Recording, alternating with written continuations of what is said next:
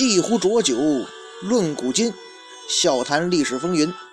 各位好，欢迎收听文昌书馆出品的《历史的迷雾》，我是主播君南，说水浒道好汉。今天咱们书接前文呐。上一回啊，咱们讲了那位汉帝忽律朱贵。那么今天呢，就该讲排名在朱贵之上的了。哎，前几讲啊，咱们好像都拿着兄弟说事儿，比方说那个蔡福、蔡庆兄弟，朱贵、朱富兄弟。可是这排名在朱贵之上的吧，呃，也算是一家人。不过呀，不是哥俩，是那个叔侄俩。嗯，就是这个出林龙邹渊和独角龙邹润。这个出林龙邹渊呢是地短星，梁山第九十位头领；这个独角龙邹润呢是地角星，哎，是梁山的第九十一位头领。他是邹渊的侄子。这两位啊都是十七名步军将校中的头领。他们倒是有出场诗，给大家伙儿念一下：这个平生度量宽如海。百万呼噜一笑中，会使折腰飞虎棒，邹渊名号出林龙。哎，这说的是出林龙邹渊。那么这个邹渊呢，他是地短星。这地短星就长短短的，是说这邹渊的身材是五短身材呢，还是说他身体某个部位短呢？还是说他见识短？命短呢？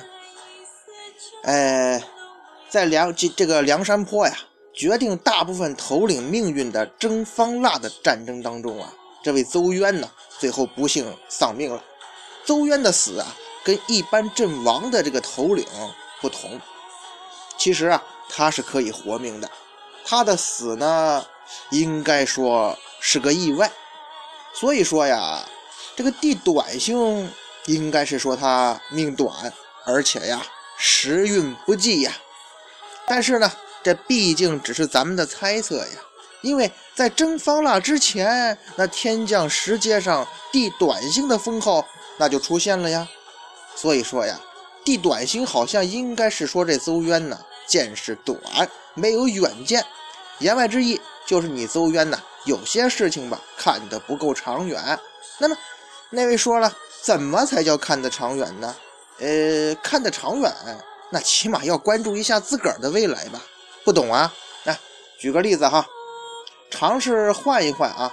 你跟随的老大，如果不换，那你就是见识短。如果还不懂的话呢，咱慢慢聊，细说下去，您可能就会懂了。说起这位邹渊呢。绰号叫出林龙，哎，出树林的龙啊。其实啊，咱们仔细想想哈，他的这个绰号还是有点问题的。这个中国人有句古话呀，叫做“云生龙，风从虎”嘛。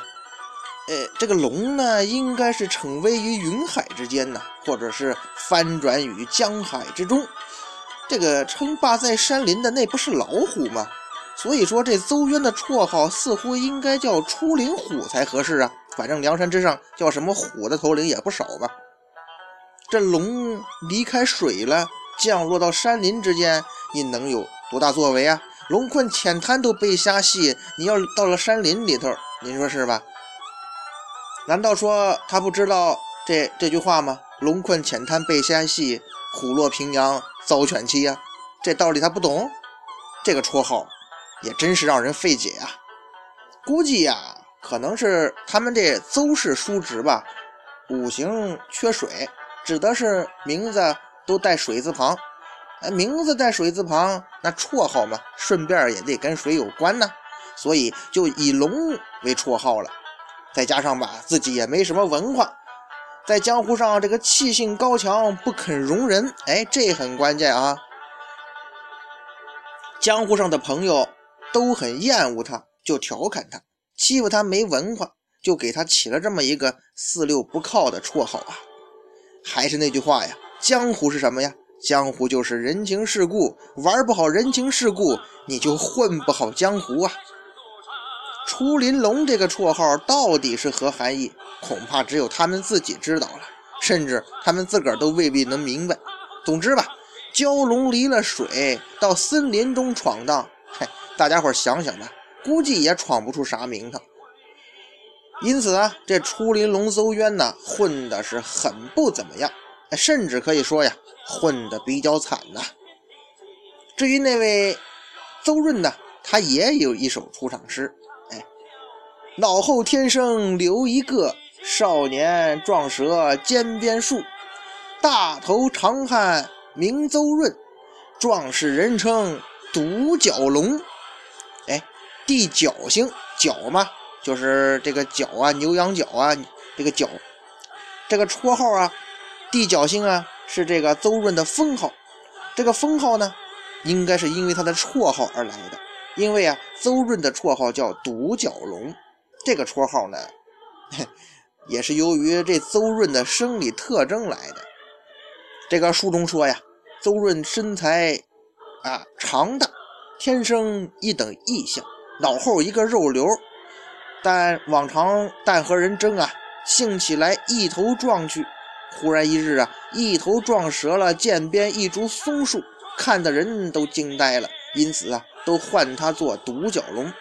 感情这邹润跟《灌篮高手》里头那樱木花道一个毛病，这个发飙了之后喜欢拿头撞东西。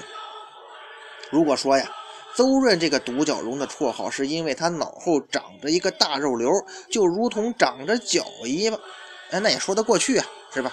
长得像，可是他能一头撞断一棵树，哎，大家伙想想啊，这事儿实在觉得有点吹牛的嫌疑啊。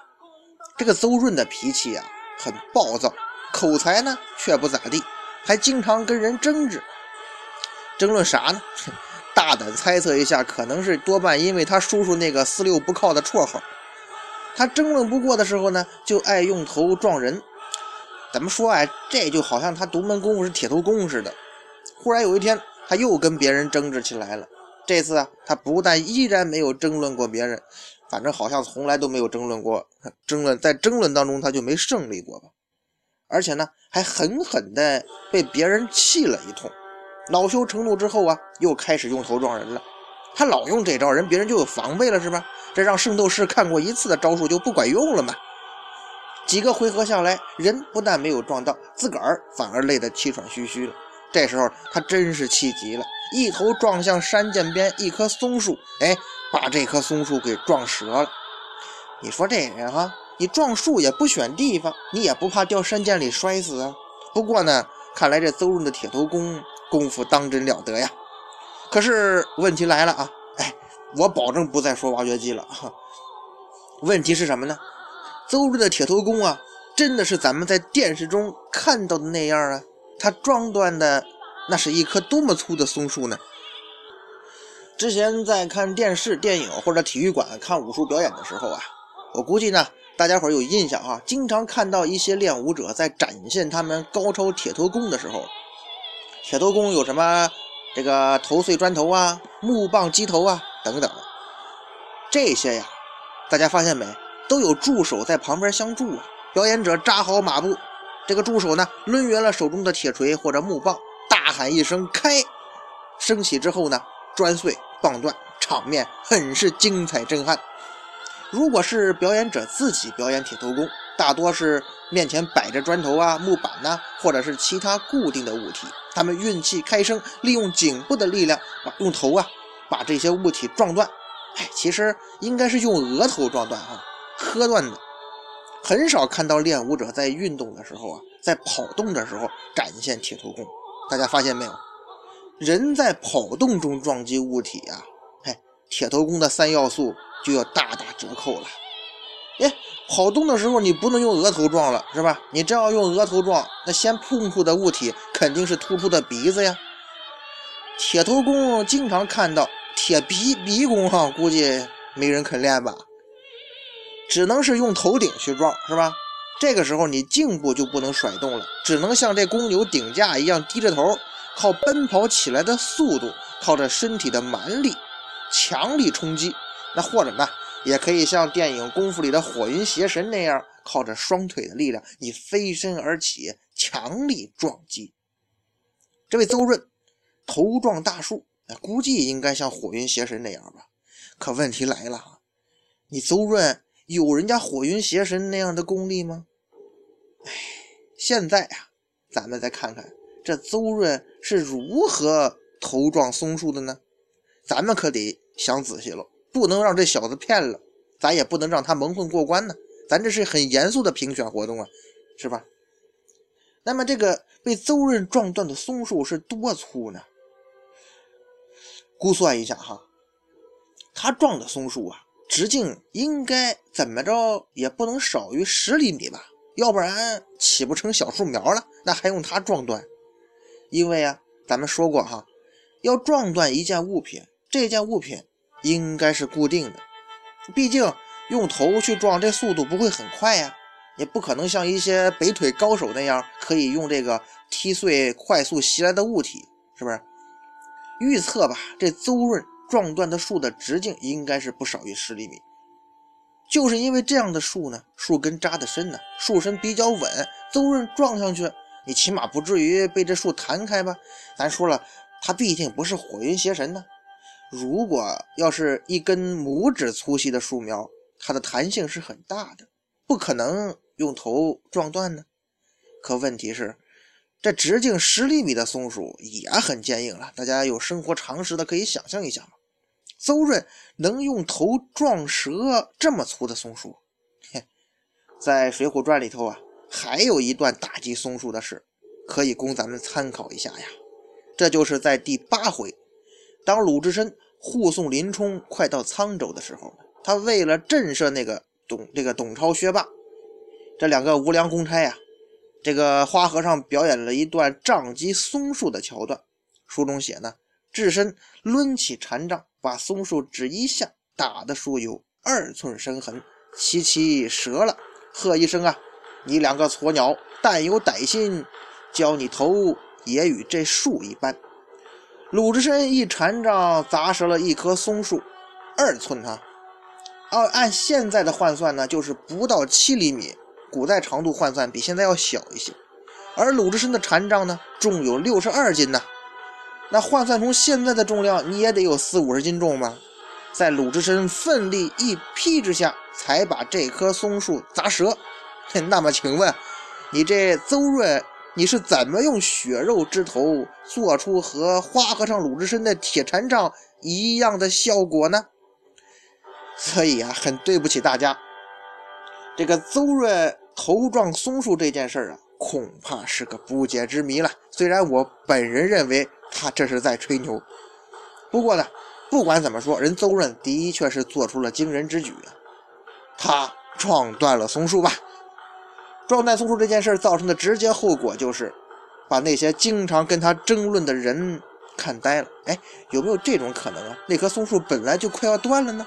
嗨，我说了，这只能是个未解之谜了。但是在场的人可不知道啊，反正被惊呆了，吓坏了。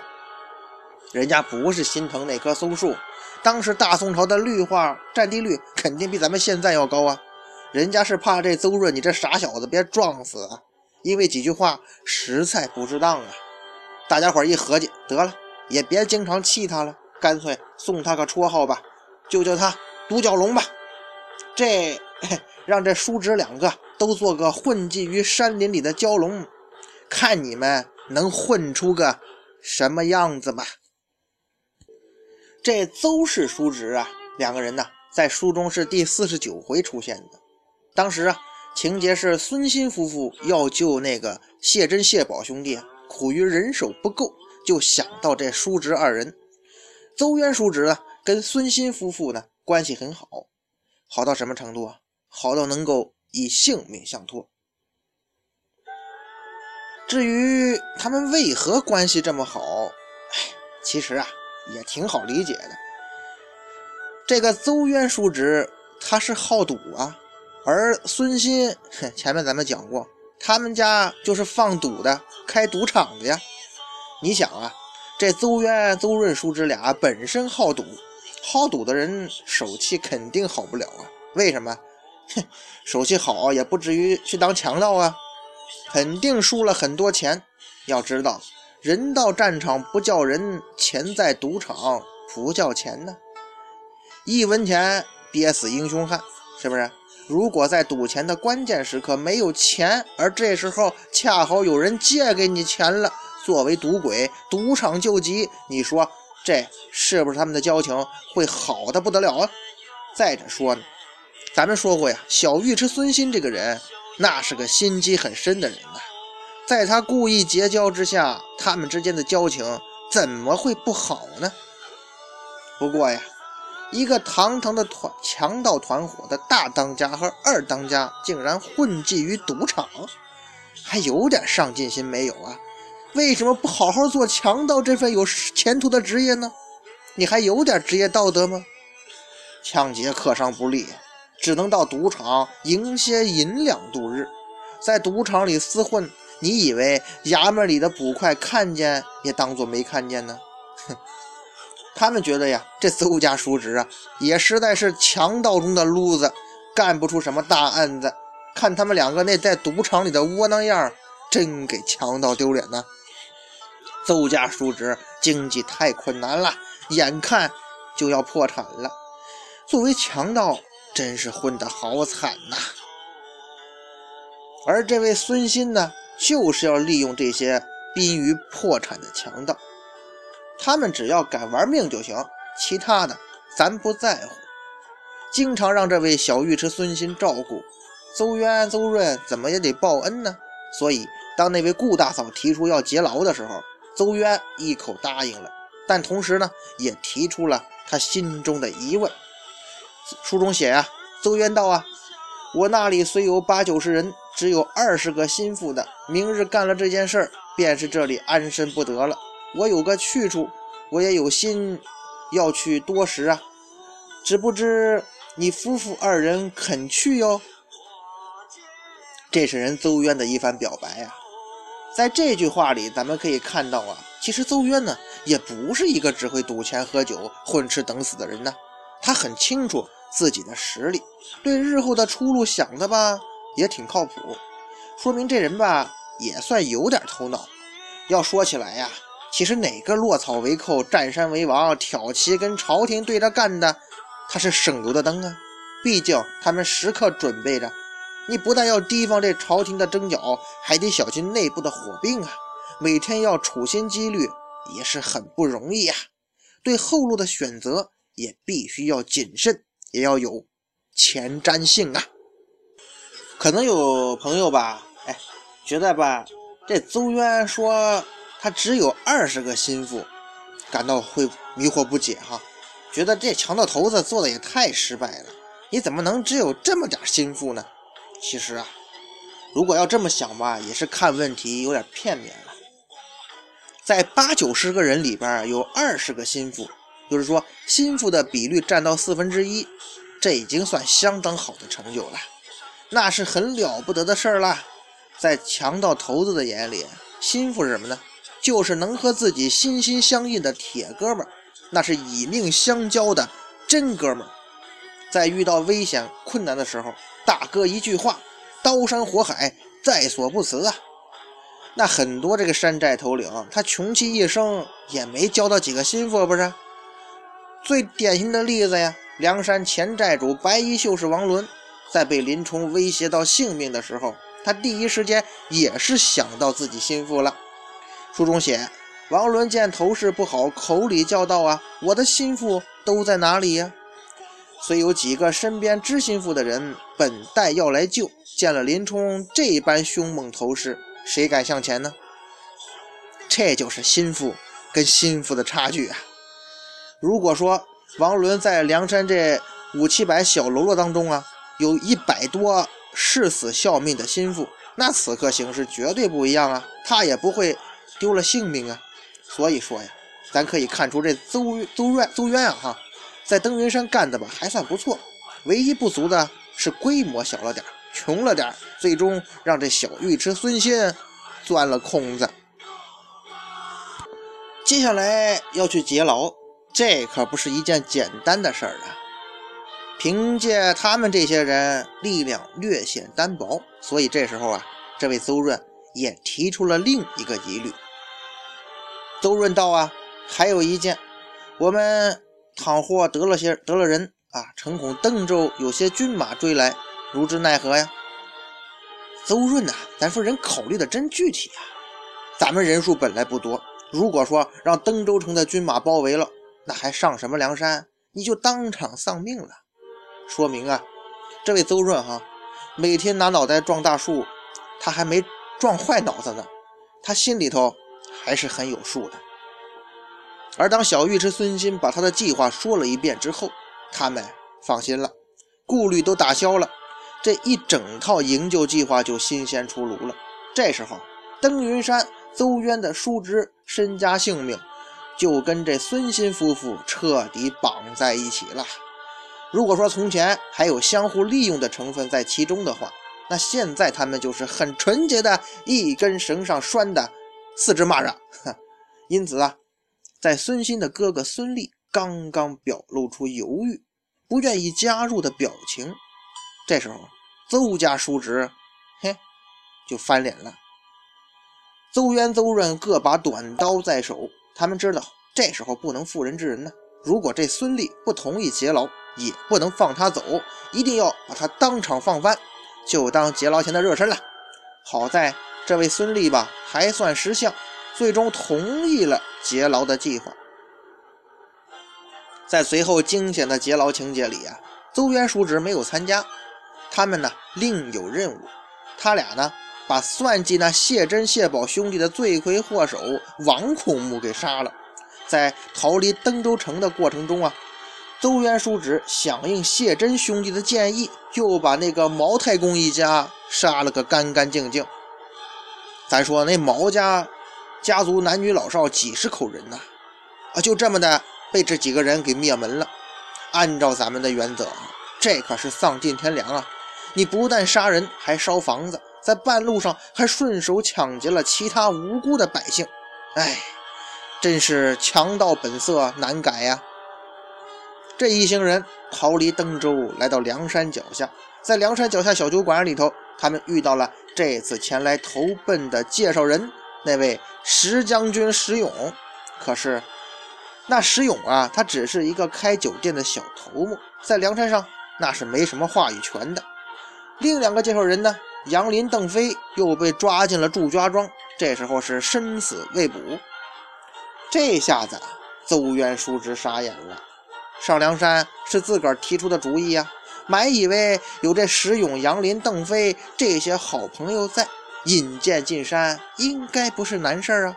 可是现在形势不看好啊，这下子那就进退两难喽。好在啊，天无绝人之路，就在这叫天天不应，叫地地不灵的时候，一个机会摆在众人面前，这就是到祝家庄当卧底。这个任务呀，虽然很危险，可是呢，也没办法呀。所以他们叔侄就跟随那位孙俪到祝家庄做起了卧底的营生。在祝家庄的时候啊，他们干得特别卖力。说实在的。不卖力不行啊！为了今后的生活，咱就得豁出去啊！他们的表现也被关押在祝家庄的梁山头领看在眼里了。在打破祝家庄之后啊，邹渊叔侄的表现肯定会被宋江知晓了。所以宋大哥对待他们还算可以。其实啊，也是看中了他们敢于拼命的性格呀。上了梁山，他们叔侄啊。被别人看成是登州派中的一员，在梁山泊的高层领导看来，这山上那是不能有任何帮派意识的。只是这登州派的情况比较特殊啊，这帮人除了邹家叔侄，其他的都是很近的亲戚关系，你想分解起来实在太不容易。所以呀，若想分解登州派，就得这从这邹氏叔侄身上下手。可是。邹渊是个秉性刚直的人，他并没有接受某些梁山坡高层领导的利诱，脱离登州派。某些领导一生气，所以让这邹渊做了地短行。邹家叔侄来到梁山之后啊，由于梁山上的能人太多了，他们的表现机会也太少了，慢慢的也淡出人们的视线了。只是在有群体行动的时候呢，他们俩才露一小脸儿。在争方腊的时候呢，他们依旧很拼命，因此这邹渊还把命丢了，这真是个意外，因为他本来不应该死的。内部机密情报都透露给你了，你还在战场上丧了命，那只能怪运气不好啊。那位说这怎么回事啊？嘿，咱先挖个坑，在讲到后来某一位好汉的时候呢，哎，我会详细给大家伙说说这是怎么回事。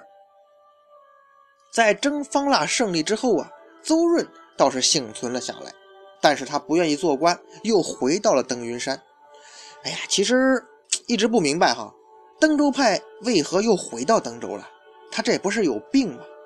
回到登州，哎，你们以前做的恶事会被登州的人忘记吗？那毛家都被都被你们杀光了，他们残余的势力会轻易放过你们吗？这登州的官场又会轻易的接纳你们吗？哎，只能希望他们自求多福吧。那么，该下结论了：这邹家叔侄是英雄好汉吗？嗨，怎么会呢？他们的人生目标就是要做一个不愁吃、不愁赌博的合格的强盗。要是搞个灭绝人寰的灭门惨案啥的，他们还在行，当英雄好汉，哼 开什么玩笑？还是算了吧。